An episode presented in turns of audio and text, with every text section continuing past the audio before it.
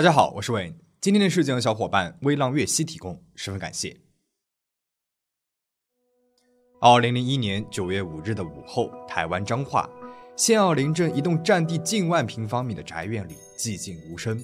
后院一座与这栋大宅格格不入的焚化炉犹有余温。此时，两个人从院墙翻了进来。这俩人不是窃贼，也不是这宅院的主人。这栋大宅子的主人洪若潭当年五十一岁，经营着胶带和贴纸生意，在张滨工业区开设了一家众源企业公司。这一天，公司有一张支票到期了，需要老板来盖章，但是老板洪若潭却没有去公司，人也联系不上。公司的总经理苏全熙只好来到老板家中请示。同行的人呢，还有洪若潭的姑丈，他也在这家公司工作。两个人来到了洪若潭的别墅，按了半天的门铃都没有人应答，心感不妙，就翻进了这个别墅。洪若潭平日养了两只狼狗来看家护院，可是这一天翻墙而入的两人却没有听见狗叫，空空荡荡的宅院里寂然无声，安静的有一些可怕。苏全熙率先穿过了庭院，进到了屋子里。他没有找到人，却在房间的床头、神明厅桌上及客厅茶几上发现了三封遗书的复印件。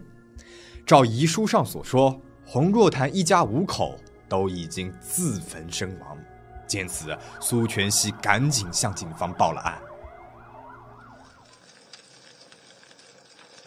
洪若潭年轻的时候白手起家创立了公司，公司营收稳定，每年的营业额可达三亿新台币。事业有成的他，在家乡自建豪宅，外墙的石材呢都是进口的，装饰庭院的椰子树是从南洋运回来的，家中仅音响就价值三千万，全球限量八套，名下更是有捷豹、凯迪拉克等五辆豪车。以财富论，洪若潭可以算得上是人生赢家。洪若潭的原配妻子在十余年前因为车祸身亡，留下了三个孩子。不久后，洪若潭续娶了第二任妻子姚宝月。姚宝月和洪若潭没有再生孩子，他全心全意地照顾洪若潭与前妻生下的三个孩子，跟亲生的别无二致。如今三个孩子都已经长大成人，大儿子洪崇甫二十四岁，刚刚被中原大学物理研究所录取；二儿子洪崇忍二十三岁，在父亲的公司工作；小女儿洪梦玉二十岁，在台南的志远管理学院幼保系就读。这样美满的一家人，当真会轻生？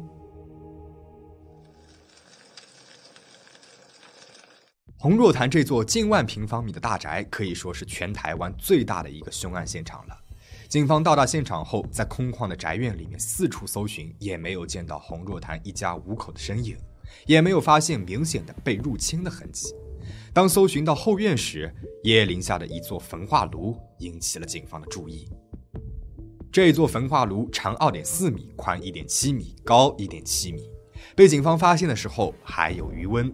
炉门是半掩着的，大概有十多厘米的缝隙。焚化炉的外观非常新，但是炉门的下方有一片熏黑的痕迹。警方打开了炉门，发现了两具已经焦黑的尸体。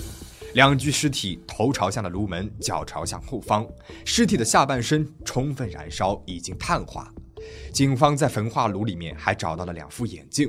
根据眼镜的度数推断，两副眼镜分别是属于洪若潭和他的妻子姚宝月。因为胸部以上没有燃烧完全，警方得以进行了 DNA 比对。检测结果很显然，这两具尸体就是洪若潭和姚宝月。警方马上查到了制作安装这座焚化炉的工厂。据工厂的黄老板说，焚化炉是洪若潭本人在2001年8月初订购的。他上门勘察地形的时候，发现并没有什么东西需要去燃烧的，就问洪若潭为什么要买焚化炉呀？洪若潭说是用来焚烧家里面的椰子树和动物尸体的。8月25日，焚化炉安装完毕后，洪若潭又要求加装延迟点火装置和内部上锁装置。前者老板是按要求加装了，但是内部上锁功能不知道是出于什么原因，并没有安装。九月二号，黄老板接到了洪若潭的电话，说是他在试着烧两只狗的时候，火舌和烟太大了，烧到了焚化炉旁边的椰子树，问有没有什么办法去解决。黄老板告诉他，把送风的风量开大就可以了。黄老板也万万没有想到，这座焚化炉最后会用来烧人。警方在发现洪若潭和姚宝月尸体的同时，还在焚化炉的炉门上发现了一节缠绕着的铁丝，在门外的地上发现了一把钳子。警方推断，因为工厂没有给焚化炉安装内部上锁装置。所以，洪若潭在设置了延迟点火后，进入焚化炉，用铁丝拉上炉门固定。后来，铁丝因为高温熔断，焚化炉的炉门密闭不完全，无法维持设计高温，这才导致了两具尸体燃烧不充分。那这洪若潭买来焚化炉，真的是为自己和妻子安排的吗？如果真的是他一手策划的，那妻子姚宝月又扮演了什么样的角色呢？姚宝月与洪若潭是相亲认识的，他比洪若潭小了三岁。洪若潭怕续弦，生下了孩子后家宅不宁，便决定不再要孩子了。他跟姚宝月呢也说明了自己的想法，姚宝月也同意了。为了让洪若潭无后顾之忧，姚宝月在婚后不久便进行了结扎，连生育这样的大事儿，姚宝月都能够如此的退让，可见她对丈夫的言听计从。当然，洪若潭因此对姚宝月也是心存愧疚，两个人的感情还是非常好的。从现场来看，警方在焚化炉当中找到了两个点滴瓶，其中一个已经破碎，而另外一个已经烧融变形。里面残存的药剂经过化验确认，含有麻醉剂和安眠药的成分。尸检发现，洪若潭气管内壁残留着气泡与积碳，而姚宝月呢则没有。这说明焚化炉点火的时候，姚宝月已经没有了气息，而洪若潭则是被活活烧死的。那么姚宝月究竟是自愿赴死，还是被丈夫所杀害呢？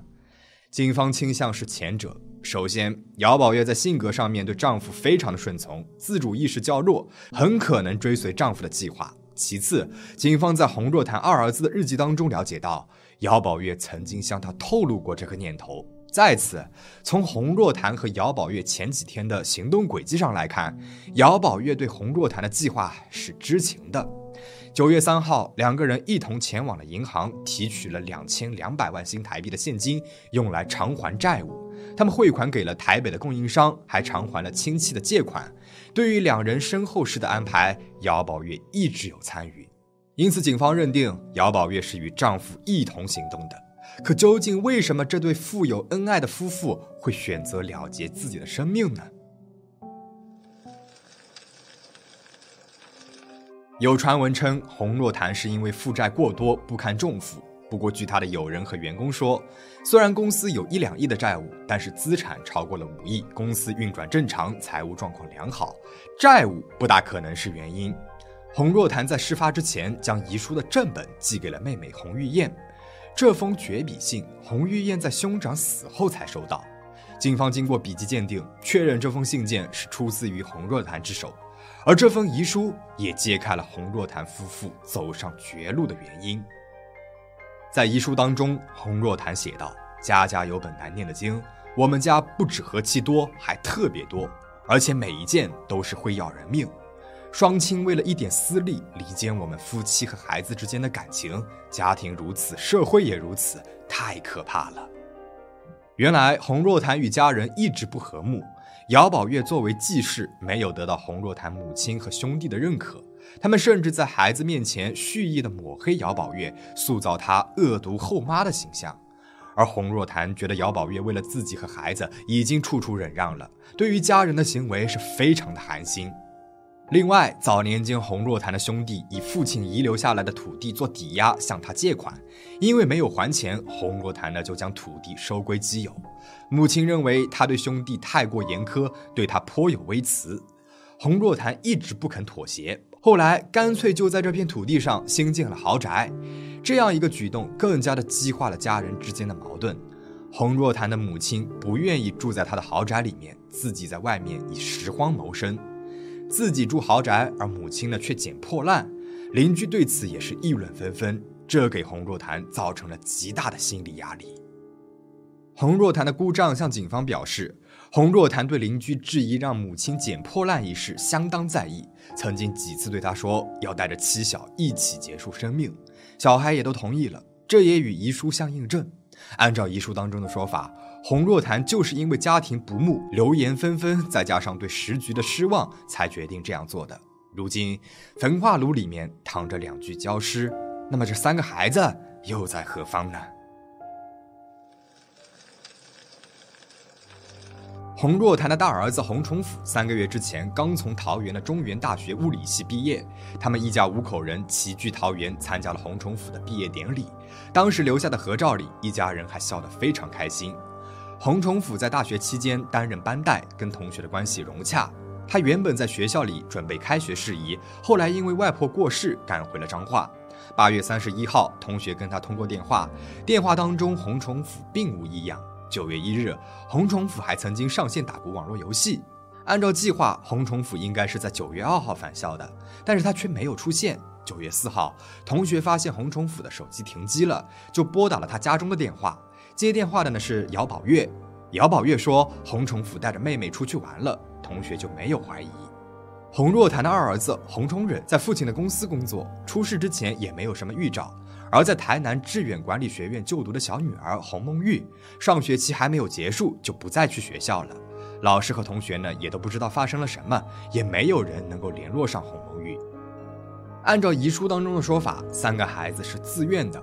洪若潭夫妇是按照他们生前的愿望，将骨灰磨成了粉撒入大海。洪若潭大宅后院的焚化炉旁边确实是有一个粉碎机，上面呢还有少量焚烧过的骨粉残留，疑似是人骨。但是无法检验 DNA。如今三个孩子不见踪影，难道真的是像遗书当中所说的那样，他们的尸体被洪若潭高温焚化、研磨成粉，然后撒向大海吗？警方发现了一个关键物证，揭穿了洪若潭的谎言。在众源企业公司当中，警方找到了洪崇忍的一本日记。日记当中，洪崇忍这样写道：“晚上回家，爸为了奶奶的事儿想了断自尽。”奶奶的事儿不知道何时才能落幕，现在最重要的就是把奶奶的事儿搞定。中午和妈妈谈奶奶的事儿，真没有想到连妈妈都这样想。爸问我，如果他要去，我会跟他去吗？爸说，如果他没了，留我们三人会给人瞧不起。但是我不同意爸的看法。这句我不同意爸的看法，明明白白地写出了红虫忍完全不同意父母的想法。三个孩子大好的青春年华，远不像他们的父母那样暮气沉沉。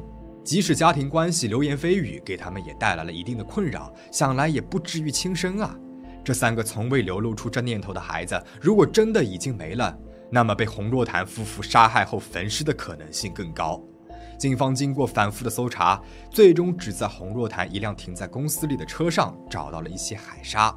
这倒是与遗书当中将儿女骨灰撒入大海的叙述相符合，可除此之外，警方就没有再找到任何三个孩子已经失去生命的直接证据。而那座焚化炉当中，甚至检测出来了狼狗的 DNA，却没有留下三个孩子的蛛丝马迹。警方无法确认三个孩子是死是生，只能够列为了失踪人口。因此，一直有传言称洪若潭安排了三个孩子假死躲债。可是，首先，以如今的社会治理水平，没有身份的人在现代社会可以说是寸步难行。其次，就洪若潭公司的经营状况而言，三个孩子并没有必要放弃大好的前途，像过街老鼠一样躲债。二零零九年，彰化地院依照三个孩子财产管理人的申请，宣告三人死亡，最终在法律上为他们的人生画上了句号。然而，各种各样的猜测却让这个故事始终不能完结。洪若潭案是个非常惨烈的故事，无论是手刃亲子的残忍，还是纵身焚化炉的决绝，都是常人难以想象的。这跟洪若潭极端的性格其实是分不开的。洪若潭是一个眼睛里面容不得沙子的人，他会因为邻居质疑自己的藏品是赝品而当场摔碎八十万的茶壶，也会因为兄弟在公司收受回扣，不顾母亲苦苦哀求将其开除。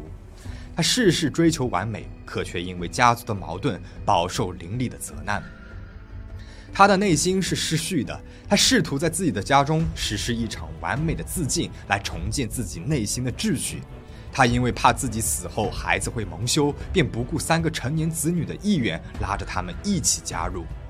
也许在洪若潭心中，一家五口一同化为灰烬，不留一丝痕迹，才是对这个世界最完美的对抗和告别。只不过天不从人愿，他未完全烧尽的遗骸，还是有为他完美告别的初衷。除了一把老虎钳，焚化炉的外面还留下了七八根烟头。想来洪若潭在设置点火、关闭炉门前，也是有一番挣扎的。只是不知道那一刻，他是否对三个可怜的孩子抱有一丝歉意。事件到这边呢就讲完了，你有什么想说的吗？欢迎评论区留言讨论，请大家保持警惕，保持安全。我们下期再见。